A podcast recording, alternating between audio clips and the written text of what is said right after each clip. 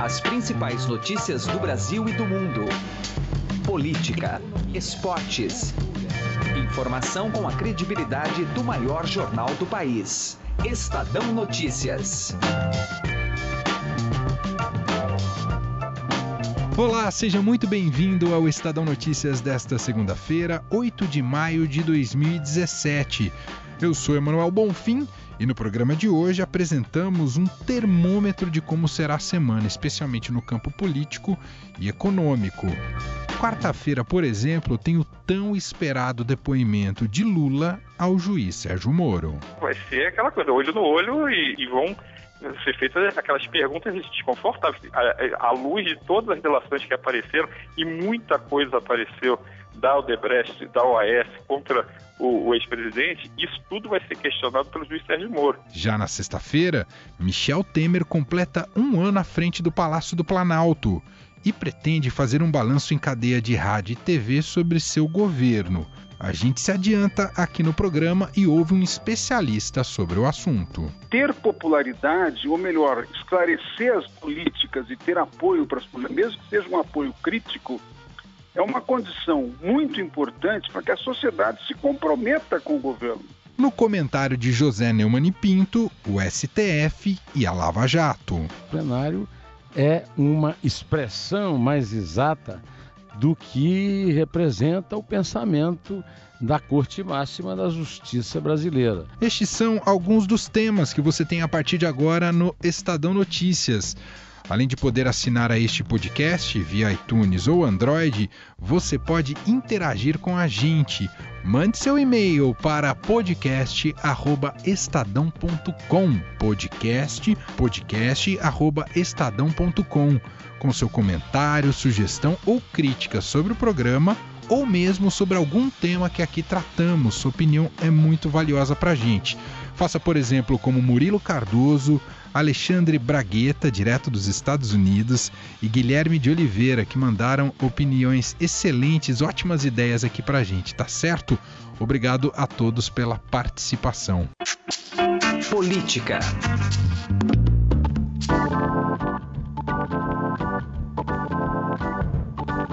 Muito bem, agora no Estadão Notícias nós vamos lá para Brasília conversar com o editor da coluna do Estadão, Marcelo de Moraes, para falar um pouco da agenda política dessa semana, que tem alguns fatos importantes. É, a começar, vamos primeiro colher do Marcelo sobre tramitação de reformas, né, que é uma preocupação constante do governo, que podemos esperar sobre esse tema para essa semana. Tudo bem com você, Marcelo?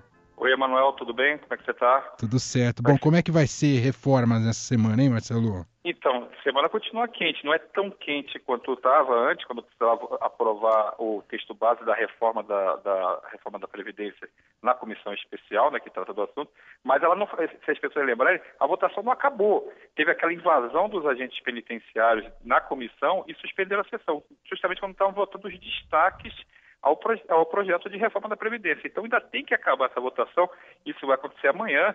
O, o, os deputados estão prevendo retomar a votação, a discussão da, da, reforma previdenciária e aí conclui na comissão. E aí sim, você começa a contar os prazos para ir para o plenário. E no plenário é a guerra. É onde o governo hoje não tem voto para aprovar ainda, precisa usar aquela famosa tinta de caneta, né?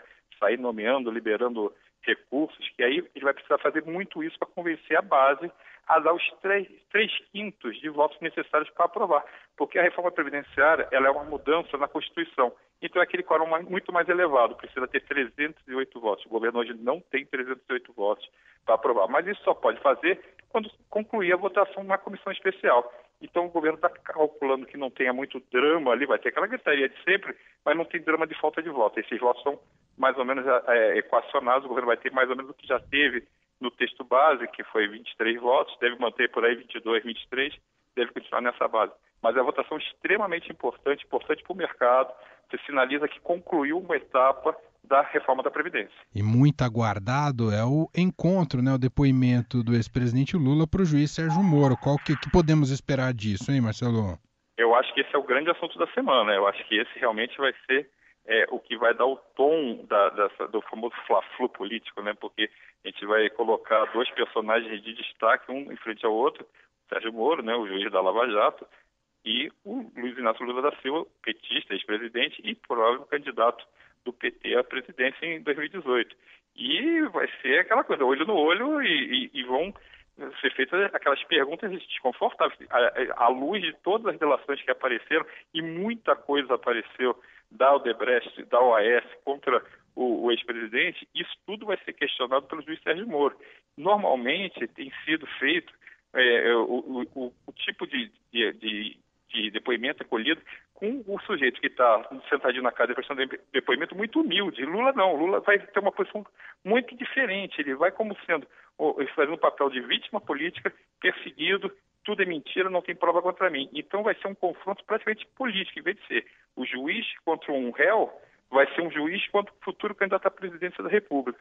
Então pode-se esperar confrontos, pode-se esperar é, é, um clima mais agressivo. Havia uma expectativa, o PT queria muito que fosse transmitida a, a sessão né, do, do, do depoimento do Lula, fosse transmitida com várias câmeras, câmeras que mostrassem também uh, o Sérgio Moro, não mostrasse só apenas o, o, o, Lula. Então, há toda uma expectativa, vai ter manifestação, tem uma caravana de militantes indo para Curitiba para acompanhar o, o, o depoimento, para fazer manifestação do lado de fora, para prestigiar o ex-presidente. Então, deve ser uma guerra de nervos, vai ser aquela coisa onde ninguém, pode, ninguém pode escorregar, né? Quem escorregar, periga o outro e aproveitar a deixa para fazer um movimento político ali.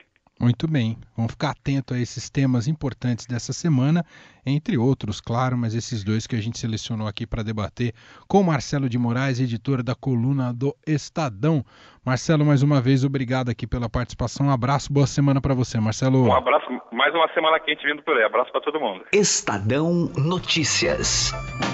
Na próxima sexta-feira, Michel Temer completa um ano à frente do Palácio do Planalto. Inclusive, ele já decidiu que irá fazer um pronunciamento em cadeia de rádio e televisão, justamente para fazer um balanço desses 12 meses de governo. E a gente já se adianta até para entender qual deveria ser a tônica né, de prós e contras desse um ano de governo.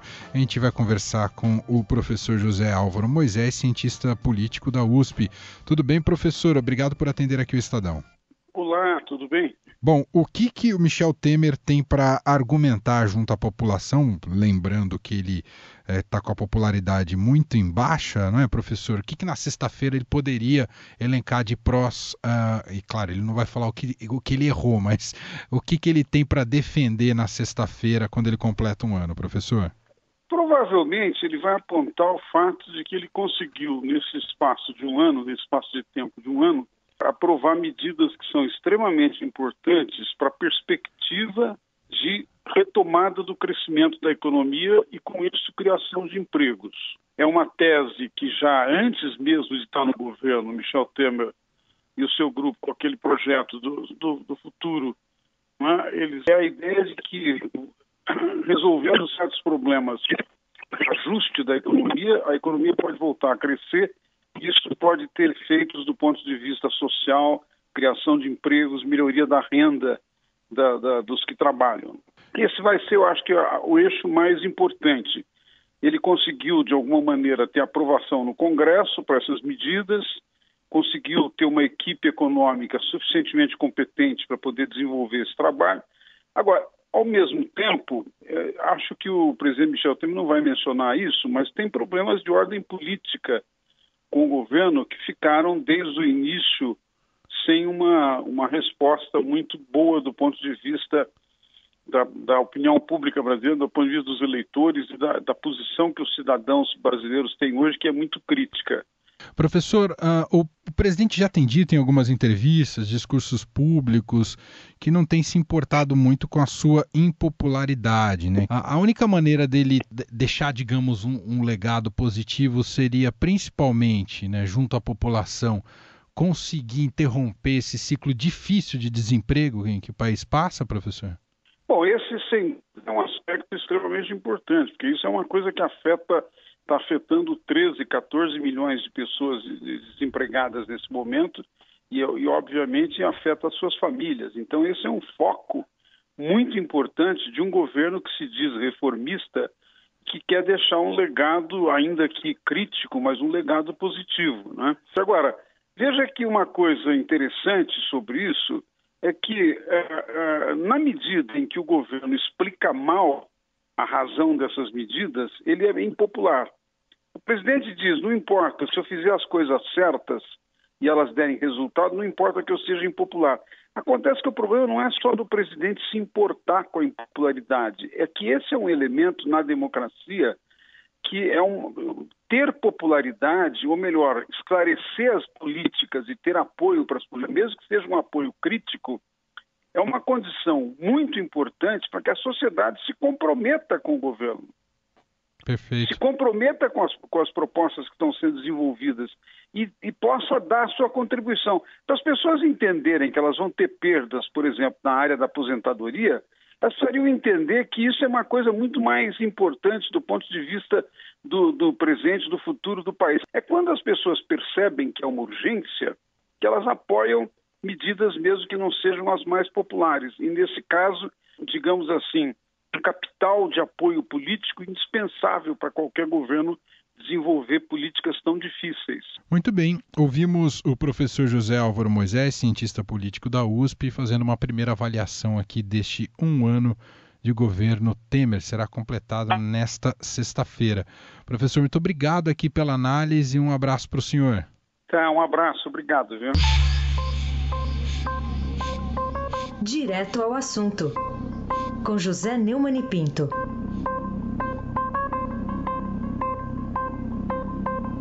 Pois é, os jornais andam registrando nos últimos dias queixas dos ministros da segunda turma do Supremo Tribunal Federal e uma discussão a respeito é, da decisão de Luiz Edson Fachin, o relator da Lava Jato, de mandar a discussão sobre o habeas corpus pedido pelos advogados de Antônio Palocci é, para o plenário, para os 11 ministros discutirem.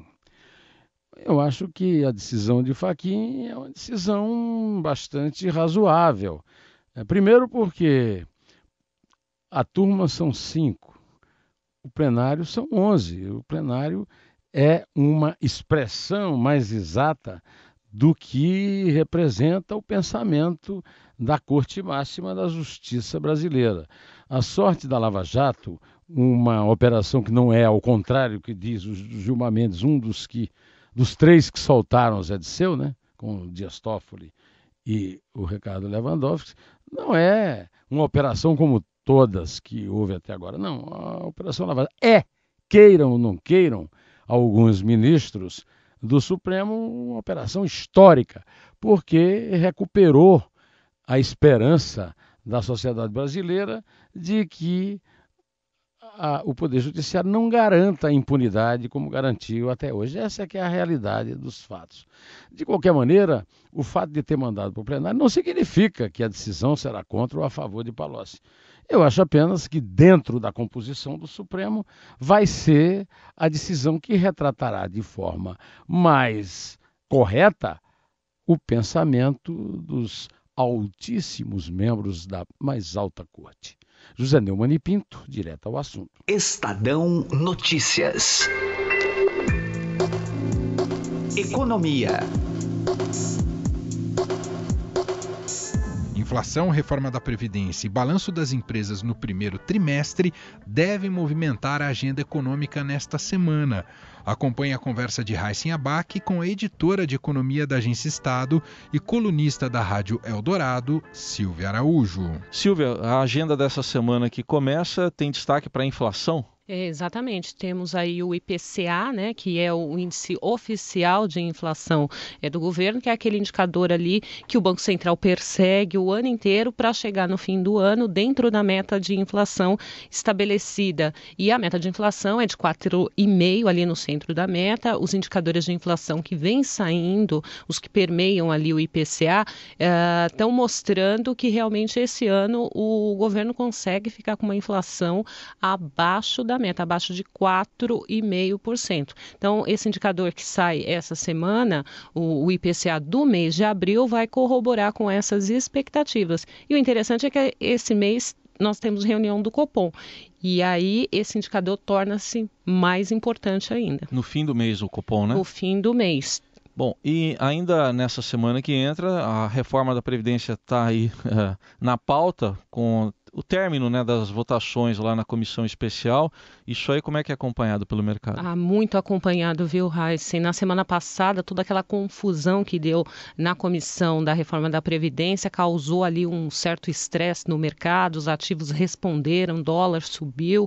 E para essa semana a expectativa é que liquide aí o, a reforma da Previdência na comissão especial. O pessoal do mercado vai estar bem atento a isso, até porque eles uh, vão querer entender quais são esses destaques, se esses destaques serão ou não incorporados no relatório. Bom, aí a expectativa é de término da votação na comissão, mas já estão trabalhando agora com o segundo semestre lá no Congresso, né? Pois é, e é, é algo também que deixa o pessoal ali um pouco preocupado, né? conforme esse calendário da votação no plenário é, da Câmara, conforme esse calendário é é, afastado, é colocado lá para frente, o pessoal fica um pouco mais preocupado, até porque isso dá tempo para novas negociações. E novas negociações pode significar aí mais flexibilizações. E tem uma coisa que o pessoal está falando, é qual é a potência fiscal que a reforma da Previdência que será aprovada terá.